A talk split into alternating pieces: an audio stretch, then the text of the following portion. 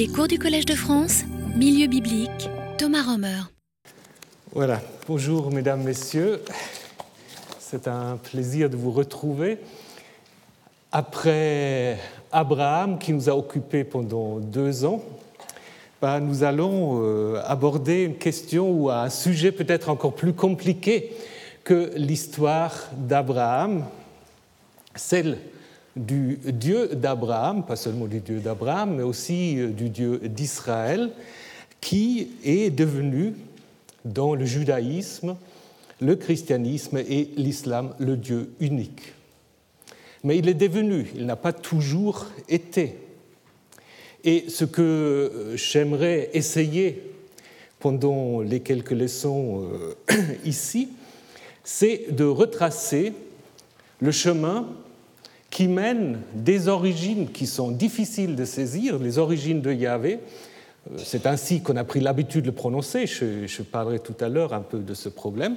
Donc les origines de ce Dieu jusqu'à la confession qu'il est le Dieu unique, jusqu'à sa victoire sur tous les autres dieux et déesses. Euh, chemin difficile, pas toujours très clair, que nous allons faire évidemment avec les outils de l'historien, euh, du philologue, de l'exégète. Donc ça veut dire on ne va pas se contenter de re-raconter la Bible. Ça, à ce moment-là, vous pouvez rester à la maison, vous pouvez lire la Bible et vous pouvez vous faire une idée comment la Bible, elle, présente les choses. Donc, euh, ce que je vous propose de faire, c'est évidemment de poser la question à l'aide de tous les documents que nous avons à disposition. Inscriptions, découvertes archéologiques, analyse des textes bibliques, extra-bibliques. La Bible, évidemment, on va en parler souvent, mais évidemment en tant que source pour cerner l'origine et l'histoire de ce Dieu. Ce que nous allons d'abord faire aujourd'hui, c'est de nous poser la question du nom. J'aurais aussi pu commencer avec une autre question, à savoir qu'est-ce qu'un Dieu? Mais avec cette question, je pense qu'on aura eu pour toute la, toute la série des, des conférences et je ne suis pas sûr que je suis compétent pour vous donner une réponse à cela. Euh, je pense que chacun a sa petite réponse à cette question. Donc euh, la première question que j'aimerais aborder avec vous, c'est la question du nom. Euh, d'où vient ce nom? Comment s'est-il prononcé à l'origine? Pourquoi le judaïsme, à un moment donné, a renoncé à prononcer ce nom et que signifie ce nom? Voilà ce qui va nous occuper aujourd'hui. Alors, pour euh, commencer l'enquête, pour euh, entrer en matière, je vous propose quand même de prendre le texte biblique, non pas dès le début, mais à un moment important qui est celui de la vocation de Moïse. Euh, ceux qui connaissent la Bible, ils savent que ce qu'on appelle la vocation de Moïse, où en effet euh, Dieu l'appelle à son service pour faire sortir les Hébreux d'Égypte, cette histoire est racontée deux fois, dans deux chapitres différents euh, qui se suivent assez proches, mais qui en fait quand même sont différents.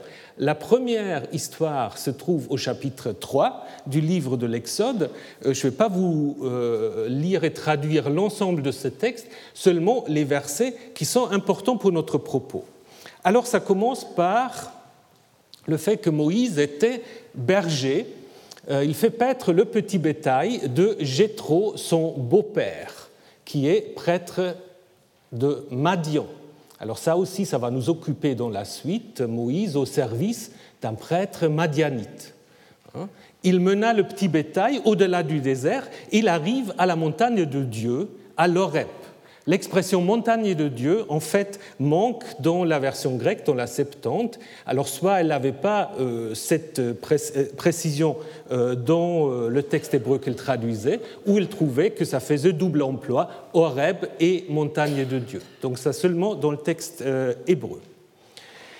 Le messager ou l'ange, le messager de, alors je dis pour le moment Yahvé, lui apparut dans une flamme de feu au milieu du buisson. Il regarda et voici que le buisson était en feu, mais le buisson ne, se consuma pas. Moïse dit, je vais faire un détour, je regarderai cette vision, pourquoi le buisson ne brûle-t-il pas? Yahvé vit qu'il avait fait un détour pour voir, et Dieu, Elohim, l'appela du milieu du buisson. Il dit, Moïse, Moïse, il répondit, me voici. Alors, ce qui est intéressant dans ce texte, dans ce verset, vous avez d'abord Yahvé et ensuite Elohim.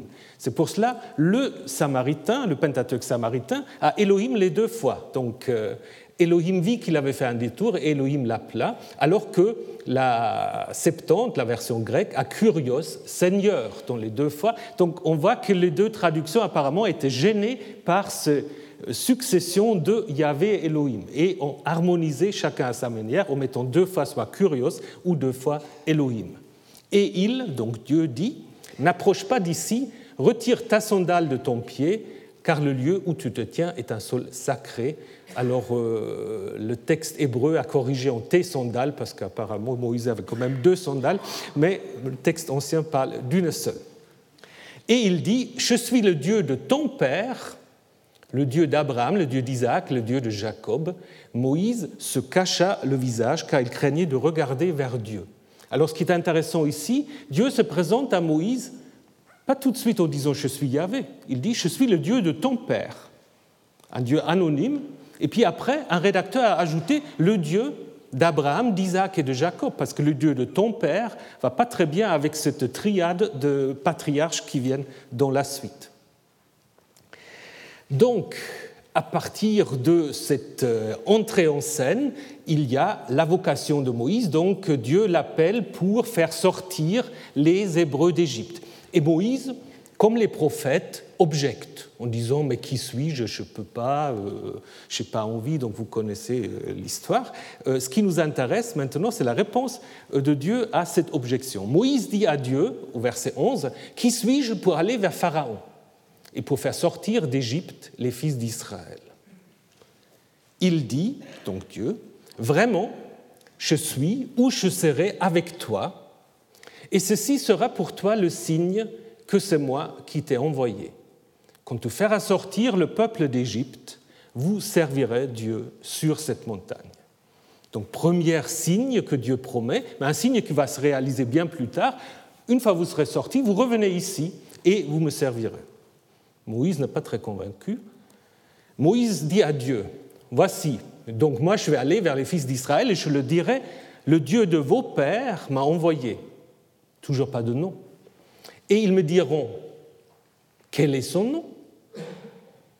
Que le dirai-je Et là, la réponse, Dieu dit à Moïse, alors là, on peut traduire euh, de toutes sortes de manières, euh, je serai que je serai, ou je suis que je suis, Ehye, Asher, Ehye en hébreu.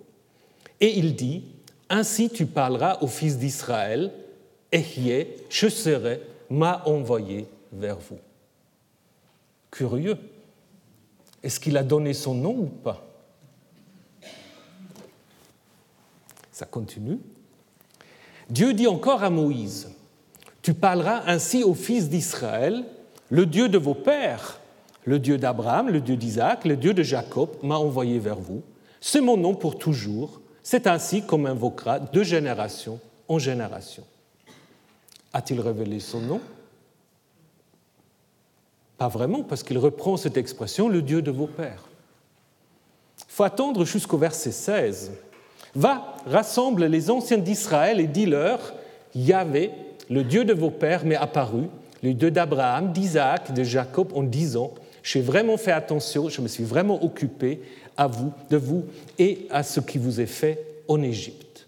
Donc, vous voyez, on a l'impression qu'il y a une sorte d'hésitation. Est-ce que Dieu va révéler son nom ou pas, euh, c'est peut-être aussi une question de plusieurs rédacteurs qui ont retravaillé ce texte. Peut-être au début, ça s'est terminé au verset 14 avec Ehye, Asher, Ehye, je suis que je suis. On reviendra là-dessus. Donc voilà la première, euh, narration sur l'origine d'abord de la relation entre Israël et son Dieu, et aussi la première narration sur le nom divin, qui est ici en effet euh, le centre euh, du récit.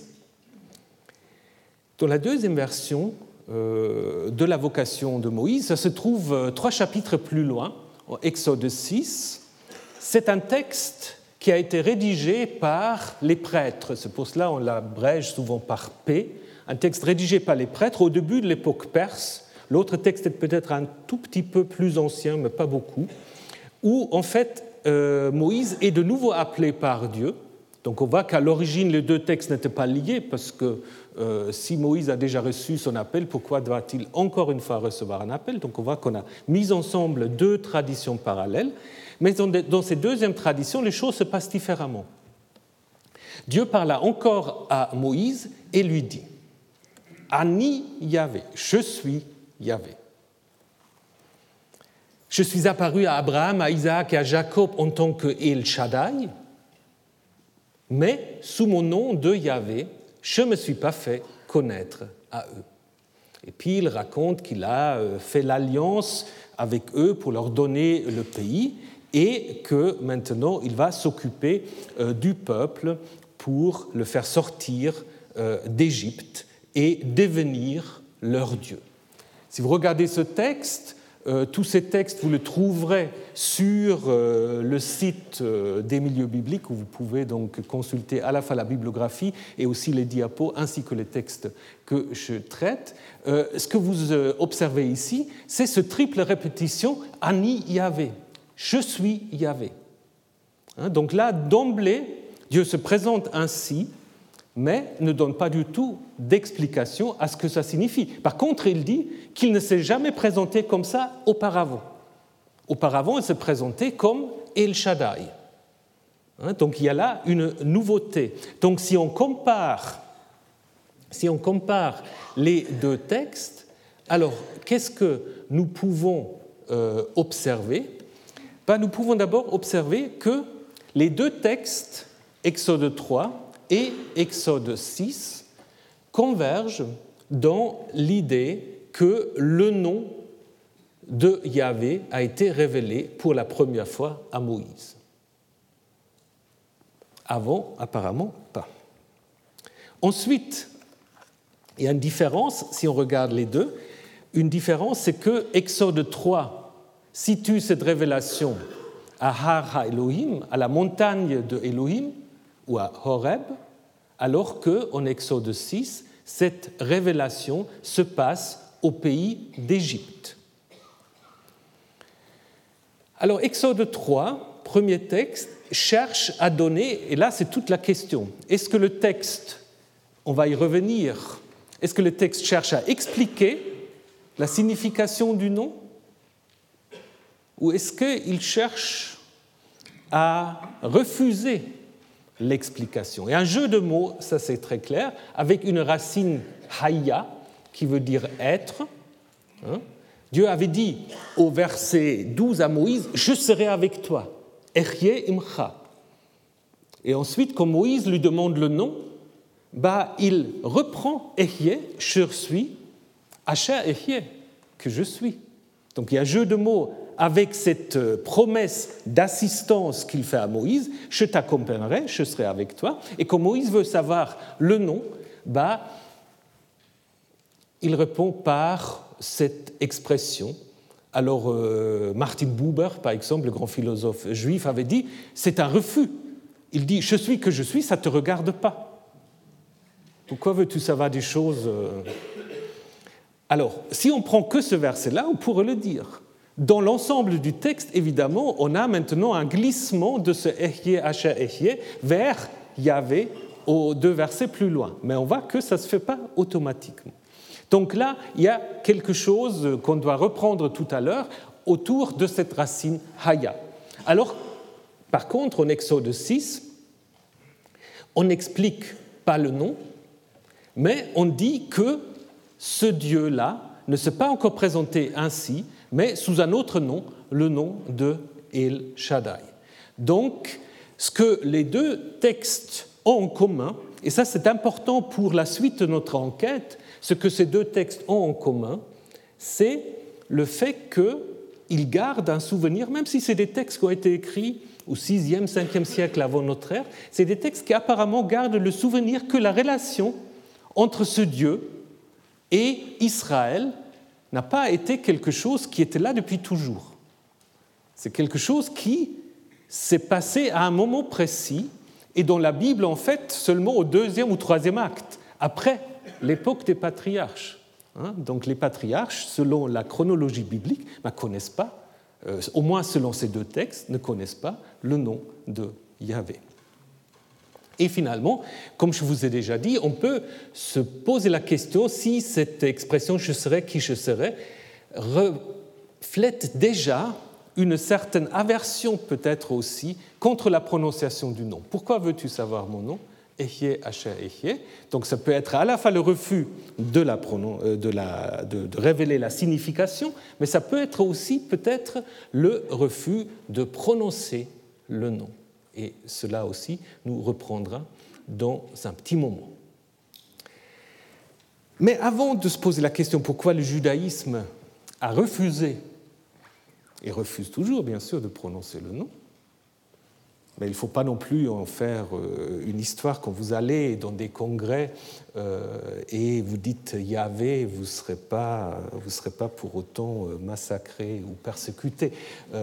Donc c'est un refus qui se, qui se limite en fait à l'utilisation liturgique ou religieuse dans la lecture de la Torah, dans la synagogue. Donc il ne faut pas non plus trop fantasmer sur ce refus de prononciation.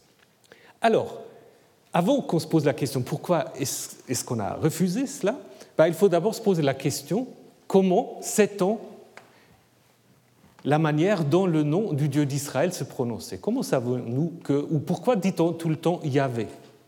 Ça se base sur quoi? Si le judaïsme ne prononce plus le nom. Voilà. Alors, plusieurs indications il y a des indications pour la prononciation Yahvé qui se trouvent surtout chez des pères l'Église.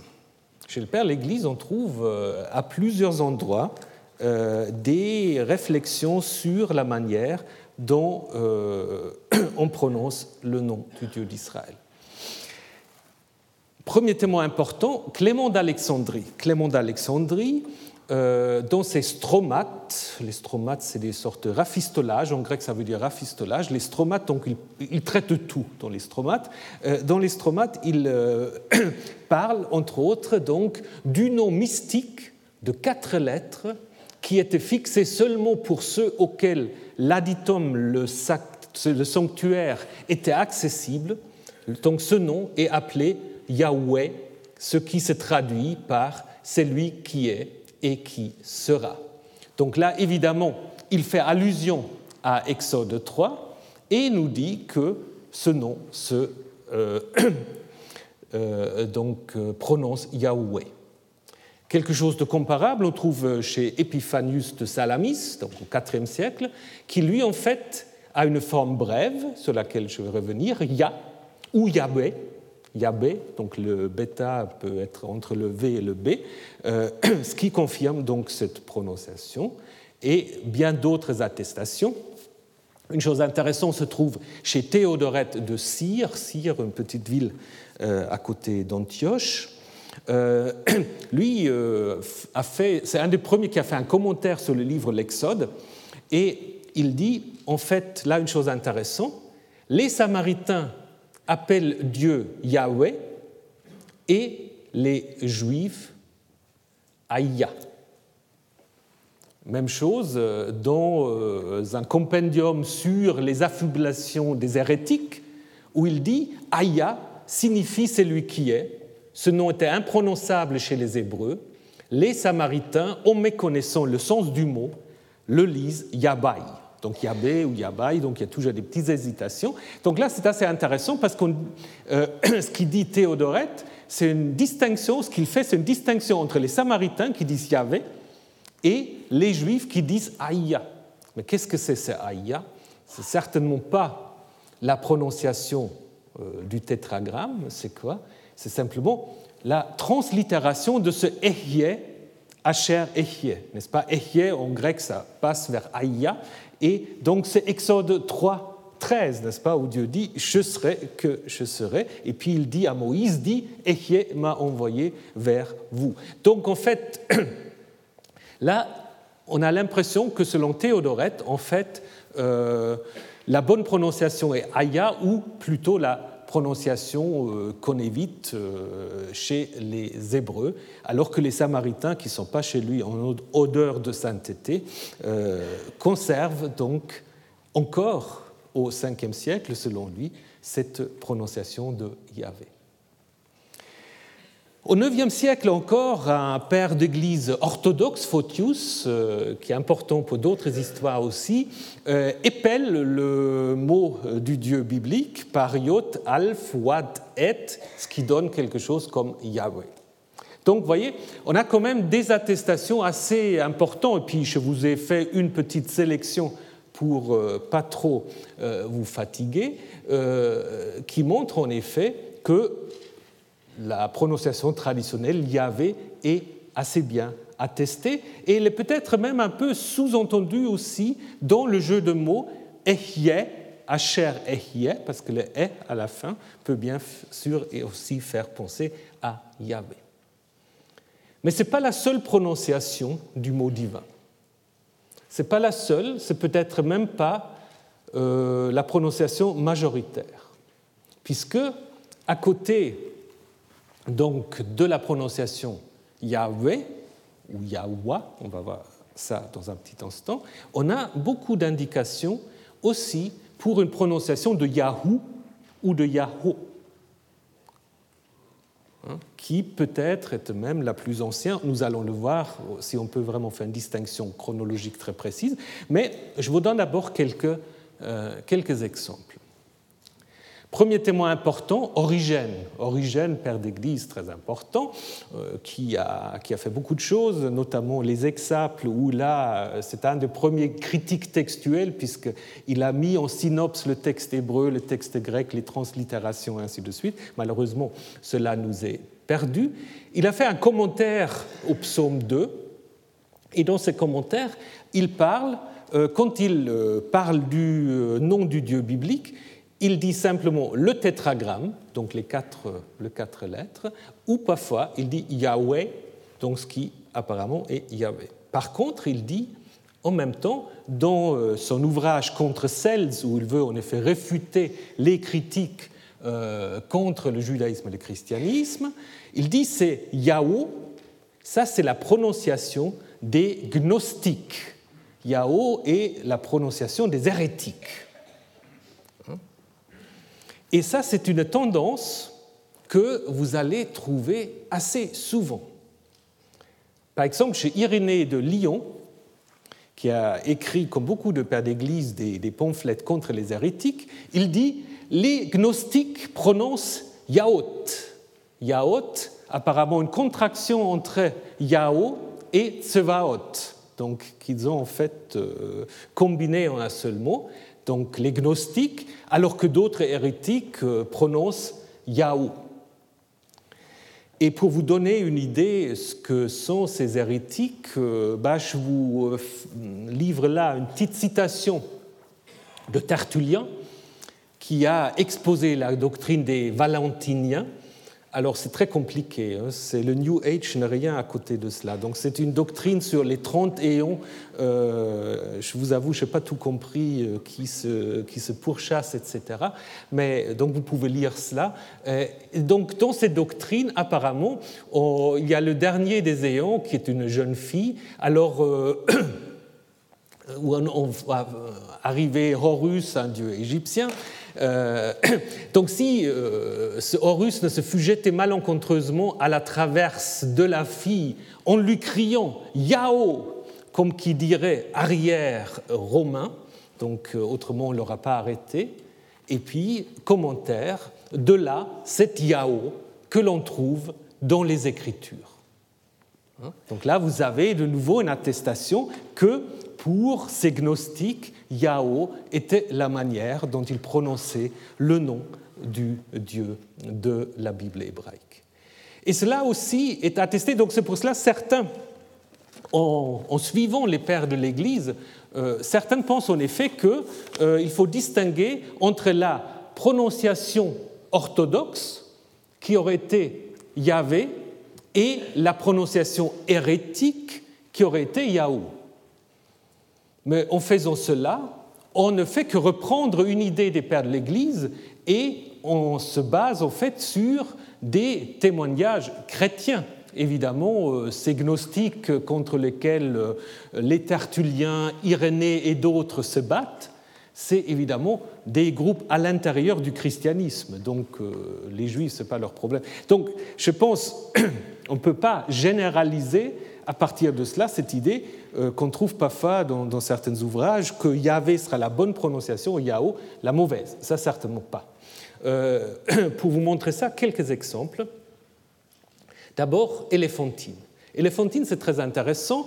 Euh, Éléphantine, donc, qui se trouve donc au sud euh, de l'Égypte, euh, sur euh, une île tout en bas du, Nil, ici.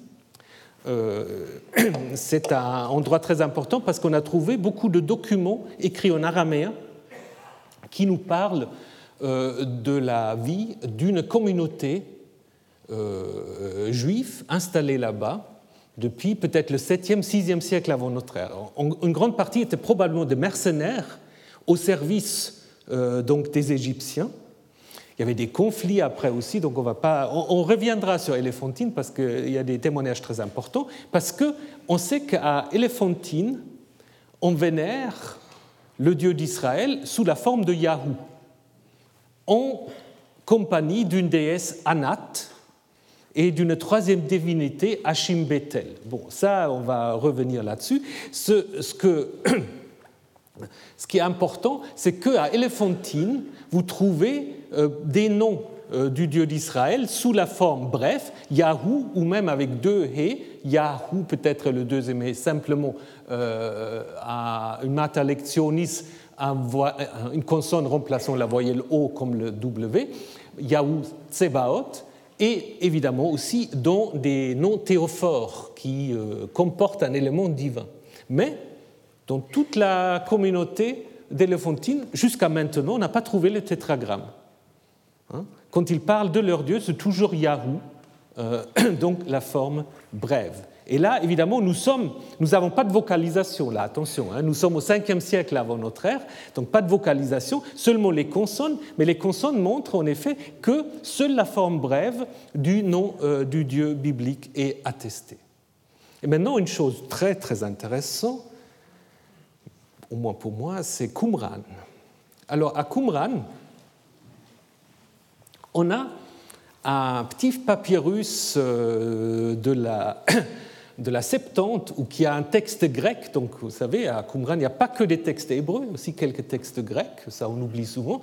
Donc, nous avons en fait un texte grec du Lévitique très fragmentaire, mais qui comporte en effet euh, une particularité assez intéressante. Parce que vous vous souvenez, vous vous souvenez, je ne l'ai pas encore dit, mais vous le savez peut-être, euh, que quand on a commencé à traduire la Torah en grec, on a déjà en fait respecté euh, l'idée que le nom du Dieu biblique ne doit pas être prononcé, même pas translittéré, et on l'a remplacé par Kurios, hein, ce qui correspond à Seigneur. Or, ce que nous avons ici à Qumran, c'est très intéressant parce que pour ceux qui lisent le grec, vous avez, non pas Curios, vous avez Yahoo. Vous avez Yahoo dans un texte grec. Donc ça veut dire au premier siècle avant notre ère, sans doute au même temps ou après euh, même la, la traduction euh, de la, euh, de la Torah en grec, il y avait encore le savoir que le nom du Dieu biblique peut donc se dire Yahoo. Donc ça c'est un témoignage très très intéressant. Donc là, vous voyez que euh, nous avons, là je dirais, euh, une source de toute première main. D'autres sources euh, se trouvent du 1er siècle de l'ère chrétienne dans la bibliothèque de Diodore de Sicile, donc historien, pas, pas chrétien, on raconte que chez les Juifs, Moïse disait avoir reçu les lois du Dieu appelé Yahweh. Pareil, donc pas du tout en lien avec une hérésie quelconque. La tradition juive telle qu'il a reçue, telle qu'il s'est informé, telle qu'on lui a rapporté, c'est Yahweh. Et une dernière ou une avant-dernière petite chose, une petite découverte personnelle que je trouvais en Espagne, dans une stèle votive à Léon, dans le musée de Léon, dans le nord de l'Espagne. Il y a une stèle votive euh, qui est dédiée à Zeus Serapis, Ici, donc, ce Sérapis, Sérapis, c'est une sorte d'invention des Ptolémées euh, à partir de Apis pour en faire le dieu d'Égypte et euh, de la Grèce en même temps, manière de, faire l'unité entre la Grèce et l'Égypte, et que les Romains ont ensuite repris pour en faire un ce Sérapis. Et ce qui est très intéressant, c'est quand vous regardez cette main, sur ce main, quelqu'un a en fait incisé Yahoo. Alors qui Ça, c'est un grand mystère. Euh, il, y a peu, il y a peu de travaux qui ont été faits sur cette inscription, mais ça montre, ça c'est du IIIe siècle de l'ère chrétienne, euh, où apparemment des juifs, ou alors d'autres, ont essayé probablement d'identifier ce Zeus à Yahoo. Donc ça montre qu'encore au IIIe siècle de l'ère chrétienne, il y a ce souvenir de cette prononciation qu'on retrouve, et ensuite je termine avec cela, qu'on retrouve dans ce qu'on appelle les papyri magiques. Alors le papyri magique, c'est aussi quelque chose de très particulier. C'est des textes euh, trouvés en Égypte, dans le désert égyptien, euh, du 1er au 2e jusqu'au 5e siècle de l'ère chrétienne, qui en fait contiennent surtout des formules d'incantation magiques euh, pour faire ceci et cela, c'est un grand mélange de tout. C'est très syncrétiste. On y trouve des divinités égyptiens, babyloniens, grecs. On a de tout. Euh, à vrai dire, quand vous lisez, c'est pas très évident de comprendre. Euh, souvent, ça se fait par, par allitération. Je vous donne juste un exemple. Euh, donc, je t'adjure, toi qui fortifie l'homme pour qu'il vive, écoute, écoute Dieu grand, Adonai et Tuya, engendre de toi-même, éternel Dieu, Ayoné, Yao, Ayo, Ayo, euh, Yao, ça revient. Donc, en fait, seulement ce que je voulais vous montrer là, que vous avez à la fois Adonai, donc la substitution dont je vais vous en parler dans un moment, et encore le Yao. Hein, donc qu'on a ici euh, donc mis euh, ensemble. Et donc finalement, bien sûr aussi, le Yahoo, vous l'avez dans beaucoup de noms à l'intérieur de la Bible. Yahoo a passé la censure des massorettes. Parce que dans le texte massorétique, vous avez beaucoup de, de noms, de noms de personnes qui portent l'élément divin et dont on a gardé la prononciation. Vous avez euh, Yirmeyahu, ce qui est Jérémie, hein, que, Dieu, que Dieu s'élève ou que Dieu élève. Euh, Yeshayahu, c'est Ésaïe, hein, que Dieu sauve. Ou Yohonatan, euh, Dieu a donné. Jonathan, évidemment. Donc là, vous voyez, dans la vocalisation des noms propres de personnes, les massorettes ne sont pas intervenus. Ils n'ont pas proposé une substitution. Donc on a laissé en fait pour la forme brève euh, la prononciation Yahoo ou Yahoo, euh, comme vous l'avez ici. Donc on avait Yahvé, Yahoo ou Yahoo, et finalement il y a encore une forme plus brève que vous connaissez tous, vous connaissez tous Alléluia, loué soit Yah. Donc Yah se trouve aussi dans un certain nombre de textes bibliques euh, qui sont tous des textes poétiques, euh, dans des cantiques, c'était trop vite, dans les cantiques, euh, dans le cantique d'Exode et dans les psaumes, aussi dans Ésaïe. Ce qui est intéressant, c'est que dans certains textes comme Ésaïe 12 ou 26, vous avez en même temps Yah et Yahvé. Yah, Yahvé est ma force. Hein? Car c'est dans Yah où c'est Yahvé qu'est le rocher de tout le temps. Donc, euh, cette euh, utilisation euh, abrégée probablement abrégé, est également attesté dans une inscription de Kirbet Betley. Alors vous voyez la photo, donc c'est une inscription très difficile à déchiffrer, et donc je vous fais grâce de toutes les discussions autour de, cette inscription, probablement du 8e siècle avant notre ère, et donc à, 8 km de, Lachish, 30-35 km nord-ouest de Jérusalem. On a cinq euh, inscriptions différentes. La deuxième euh, a, dans sa deuxième partie, donc, qui est moins contestée, quelque chose comme Naka Ya Yahweh. Donc Akit ou Apsu Ya Donc euh, ça correspond en effet ou ça confirme l'utilisation de cette forme brève dans les textes bibliques. Il s'agit apparemment des utilisations poétiques ou liturgiques. Donc je pense qu'on peut écarter cette forme-là euh, de la discussion de savoir laquelle est la forme ancienne. Donc là, apparemment, c'est une forme abrégée euh, liée à des exclamations liturgiques Alléluia ou Ya Yahvé, sorte même de, redoublement euh, que nous avons dans le texte. Mais si vous prenez de nouveau Ya, qui est vocalisé ainsi par les massorettes, et Ehyeh en Exode 3, vous avez de nouveau Yahvé. Donc finalement, même les massorettes, en revocalisant le texte, ont laissé quelques traces de la prononciation du nom divin. Maintenant, la question qu'il faut se poser, ou qu'on peut se poser, peut-être qu'il ne faut pas se la poser, mais on peut se la poser, c'est Yahvé ou Yahou? Lequel des deux est originel ou ancien? Ou est-ce que c'est une fausse question? La théorie traditionnelle est euh, surtout représentée par euh, un grand exégète, euh, Martin Noth, qui lui avait en effet dit que la forme longue, Yahvé, serait la forme la plus ancienne, et Yahoo, une sorte d'abréviation secondaire. À l'opposé, évidemment, vous vous en doutez qu'une fois que vous avez cette hypothèse, vous avez le contraire. Euh, vous avez la bibliographie aussi, je vous le mettrai sur le site, vous pouvez donc euh, vérifier. Euh, Martin Rose, qui a écrit un petit livre sur Yahvé, et lui, il dit le contraire. Donc son idée, c'est que Yahoo ou Yahoo serait la forme originelle et Yahvé une invention, une innovation théologique au moment de la réforme du roi Josias. Je ne sais pas si ça vous dit quelque chose, la réforme du roi Josias, vers 620, euh, un dénommé Josias essaie en fait de centraliser le culte euh, du Dieu d'Israël à Jérusalem et de faire de Jérusalem le seul sanctuaire euh, officiel, légitime de ce culte.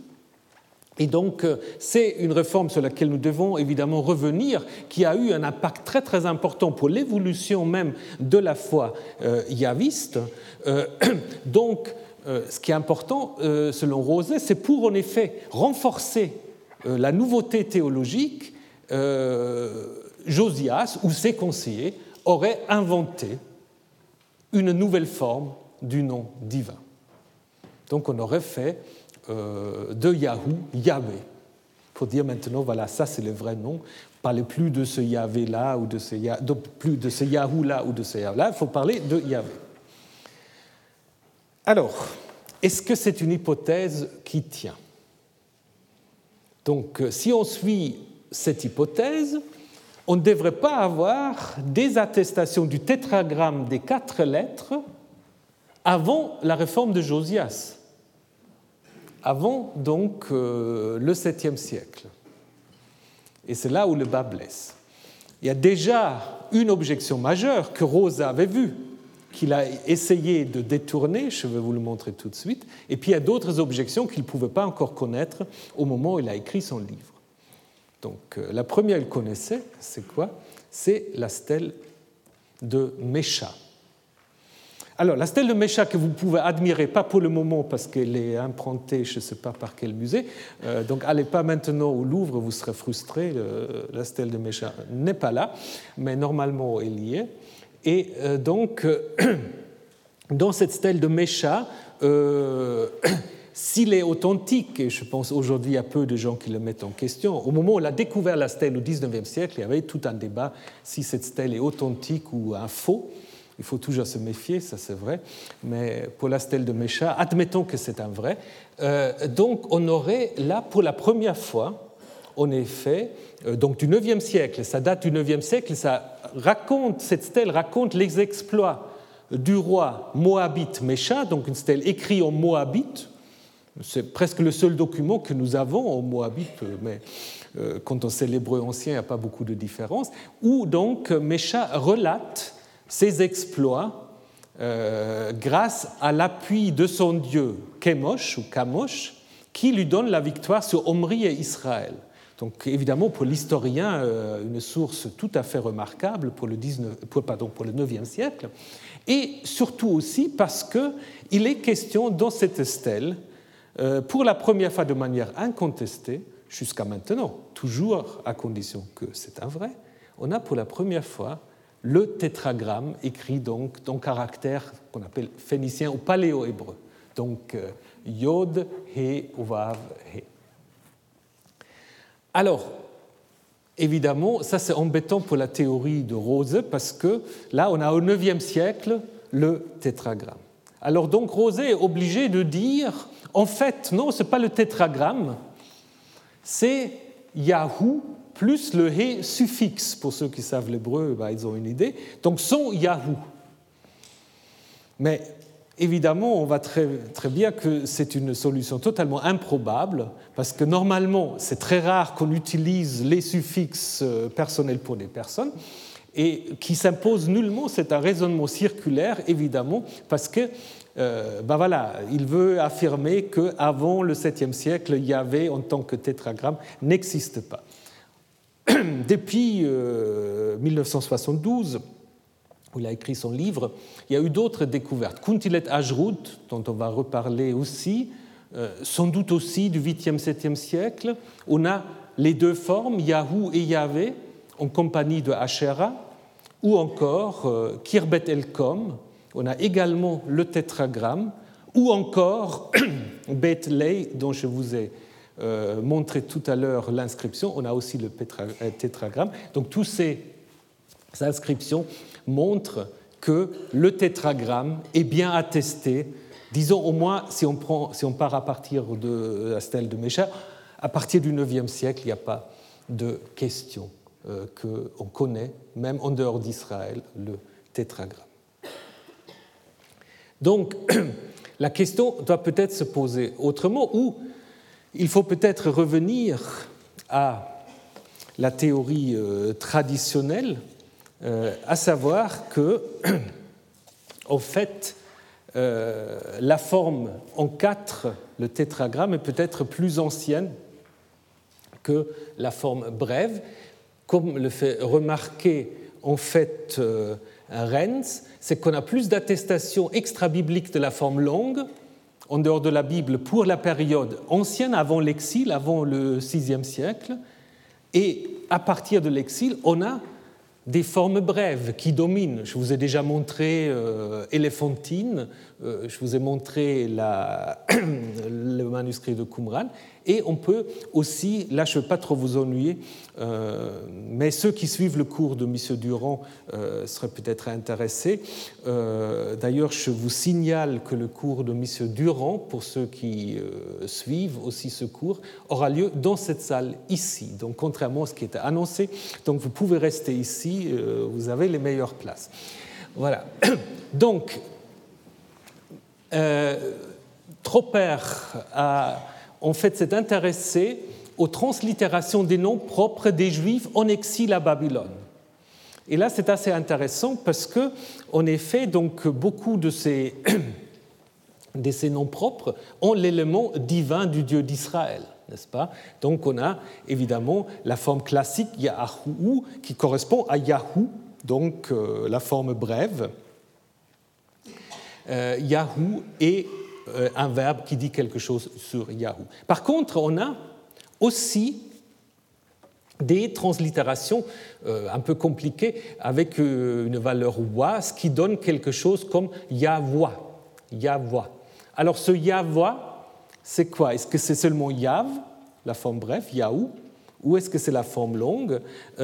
Puisque le A se maintient toujours. Et qu'est-ce que c'est cet A? On le retrouve euh, dans des textes amorites dont M. Durand vous parlera beaucoup mieux que moi. Euh, Abiyama, Yamu, donc le dieu de la mer, Yamu est mon père, ou euh, Simriheda, Hadou est ma protection. Alors, si le A, comme le suggère Tropper, est une relique d'un ancien cas A, un absolutif, donc la forme de citation, à ce moment-là, on aurait dans ces euh, noms propres à la fois Yahoo et Yahweh. Et Yahweh et Yahvé, bah, évidemment, c'est très très proche. Donc on aurait là encore, à l'époque donc, de l'exil, les deux formes en euh, cohabitation euh, chez les Juifs de Babylone.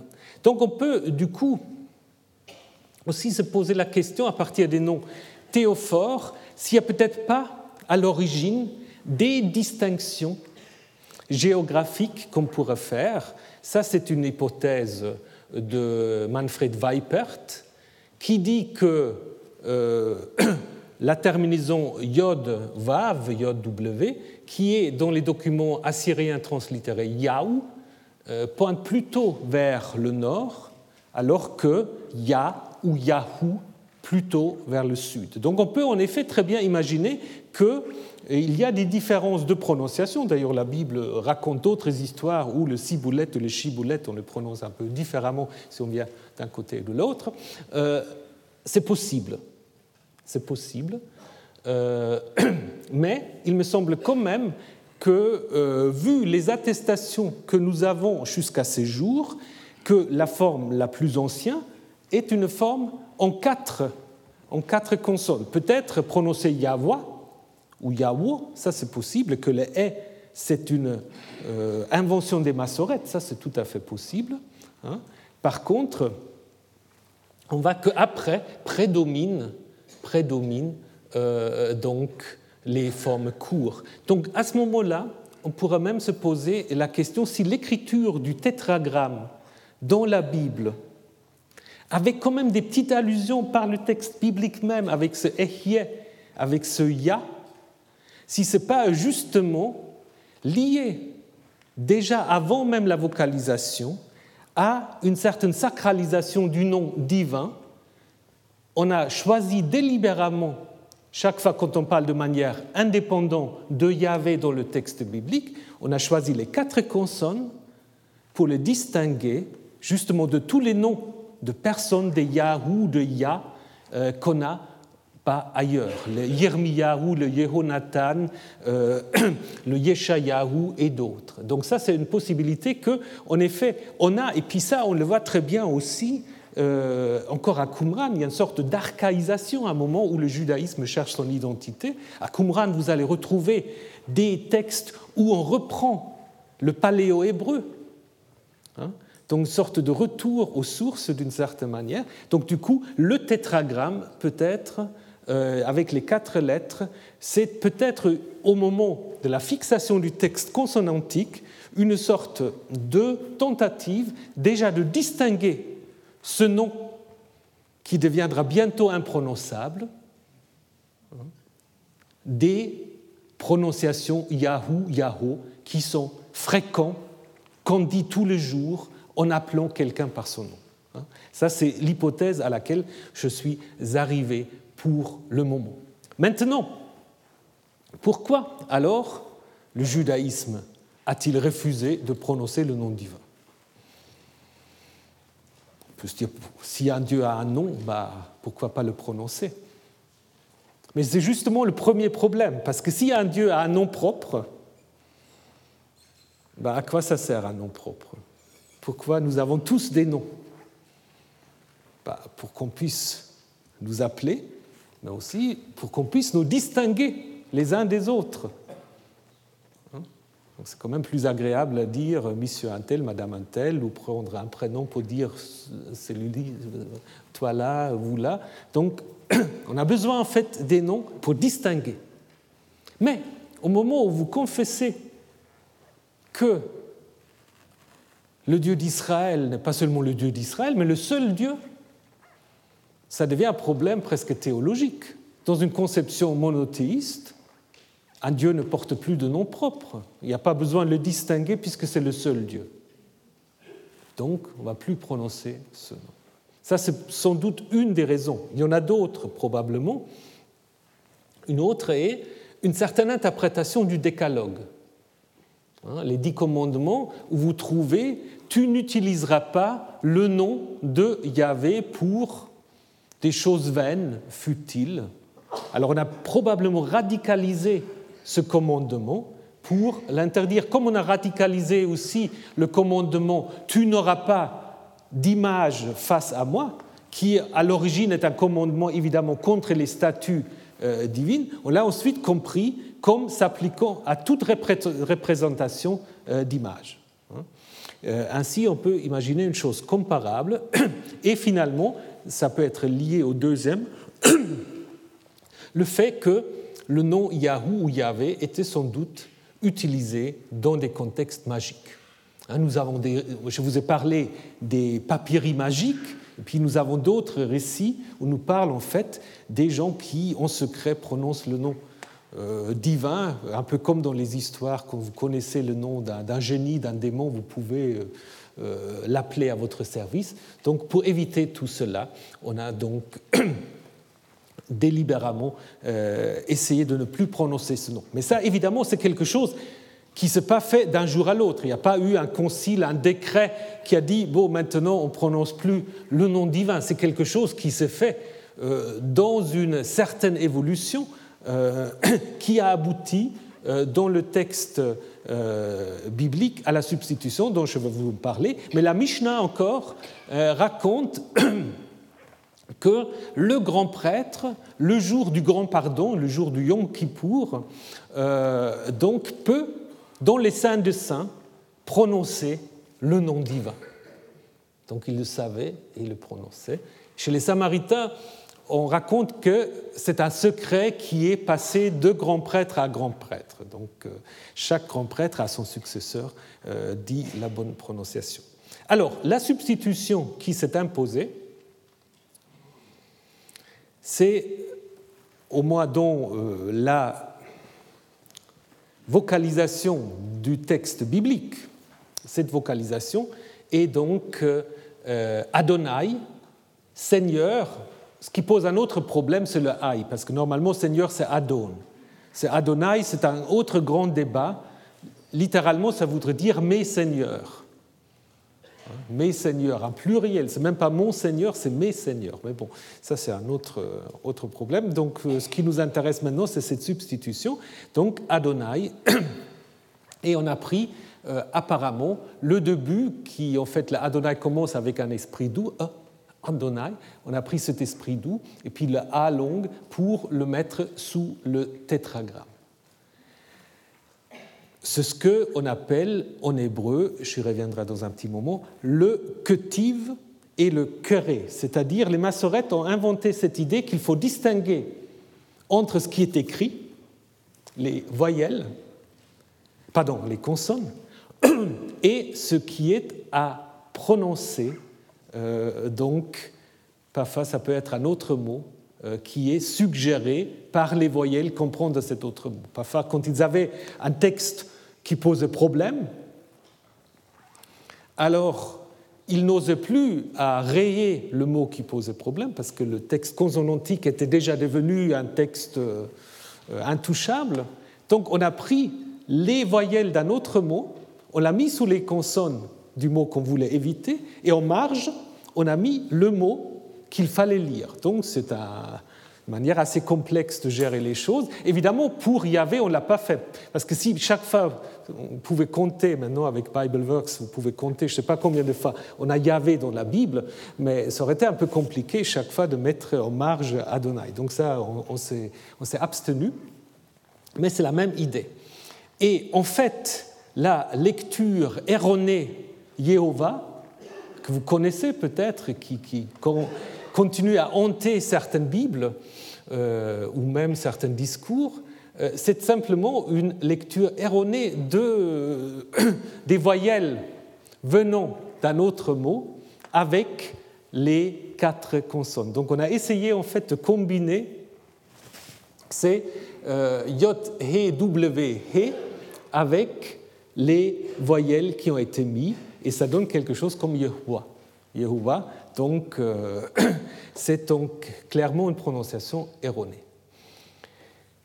Maintenant, on peut se poser la question, ou parfois se discuter, si la première substantation, substitution, c'était vraiment Adonai, ou, parce qu'on le trouve encore aujourd'hui dans, dans, la liturgie juive souvent, ou ce n'était pas Shema, ou Shem en hébreu. Parce qu'aujourd'hui, très souvent, on ne dit pas, quand on se réfère au nom euh, divin euh, Adonai, on dit Hachem, le nom. Le nom béni soit-il, si on veut encore continuer. Et ce qui est intéressant, c'est que, en fait, les voyelles, les voyelles euh, qu'on a mis, ou les voyelles de chemin, correspondent en fait aussi aux deux voyelles qui sont sous Yahvé, si vous comparez. Hein. Donc le, E et le A long.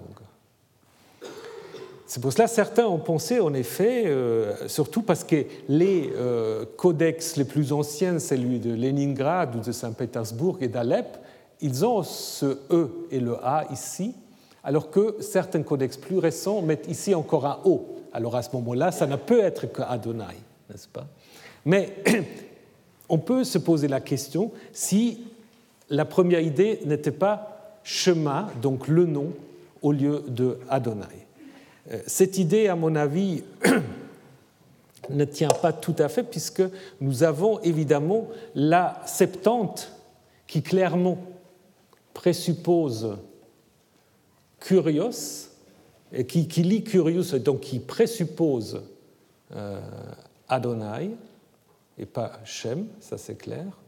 La seule chose qu'on pourrait spéculer, comme certains le disent, mais justement à cause de cela, les massorettes agacés par l'utilisation chrétienne de la euh, Septante et par ce curios que les chrétiens ensuite ont utilisé pour parler de Jésus, hein, les massorettes agacés par tout cela auraient suggéré Adonai pour, euh, pardon, pas Adonai, euh, Shema, donc le nom, hein, pour justement se distinguer de cela. Mais s'ils ont fait cela, ils n'ont pas fait de manière conséquente puisque ça c'est juste pour les hébraïsants. Euh, on a la vocalisation, si vous avez une préposition avant euh, Yahvé, le pour Yahvé, on, vocalise la, la Yahvé ou l'Adonai, euh, puisque autrement, euh, c'est un détail, mais c'est important, si on avait Shema ou Shem, ça devrait être li.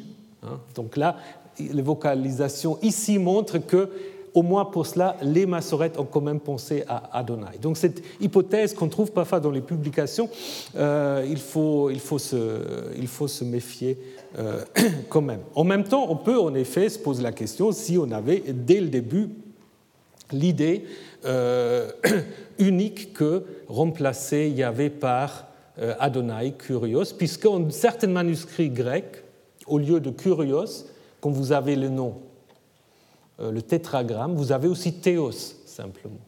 Alors soit c'est une autre manière de, faire une substitution, et on trouve ça aussi à l'intérieur du psautier, où certains psaumes, on les a tous révisés, on a même euh, au niveau de l'écriture enlevé Yahvé pour le remplacer par Elohim. Alors soit il y a quelque chose de comparable ici, ou il faudrait dire que euh, le grec là se base sur un autre manuscrit hébreu. Mais Il peut simplement euh, s'agir ici que vous avez plusieurs manières d'imaginer euh, des substituts de prononciation, ce qui est tout à fait possible, et ce qui est peut-être aussi attesté euh, ou se reflète dans certains manuscrits de Qumran, où en effet l'écriture nous ne sommes pas encore au niveau de la vocalisation, mais pourquoi dans certains manuscrits Qumran, comme ici euh, un extrait du psaume 119 où vous avez, même si vous ne connaissez pas l'hébreu, vous voyez très bien que euh, ce qui est ici marqué en rouge est une autre écriture que le reste. Et donc là, euh, on a mis le nom divin en caractère paléo-hébraïque. Aussi pour le distinguer en fait du reste. C'est peut-être le début de cette ou de cette mise à part, de cette manière de dire le nom divin, il faut le traiter autrement, ce qui ensuite euh, se euh, termine dans euh, le refus de le prononcer. Maintenant, il nous reste une question, mais qu'on va laisser jusqu'à la semaine prochaine. Que signifie ce Yahvé ou Yahou? Alors, si on croit la Bible, c'est simple. Mais est-ce vraiment la bonne réponse. Euh, ça, nous allons euh, le voir euh, la semaine prochaine, où nous allons nous interroger aussi sur les origines historiques de Yahvé. D'où Yahvé vient-il? Il n'a pas toujours été à Jérusalem, il vient d'ailleurs. Mais d'où? Alors ça, c'est la grande question qu'on va laisser pour la semaine prochaine. Donc, comme d'habitude, je mettrai tous ces diapos à disposition sur le site euh, du Collège de France, sur Milieu biblique, et vous aurez tous les autres documents qui vous seraient utiles pour suivre ce cours. Euh, peut-être je peux brièvement aussi, si vous avez des questions pratiques, vous présenter mes deux assistants. Je ne les vois pas, je ne sais pas s'ils sont là. Euh, voilà, il y a Jürg, tu peux te lever, Jürg Kutzli et Michael, là derrière, non, il est où? En haut, très bien. Donc si vous avez des questions, pour vous adresser aussi à ces euh, deux personnes. Voilà. Alors, euh, je vous souhaite donc euh, une bonne semaine et je vous retrouve la semaine prochaine pour la signification du nom et pour son origine. Retrouvez tous les contenus du Collège de France sur www.colège-2-france.fr.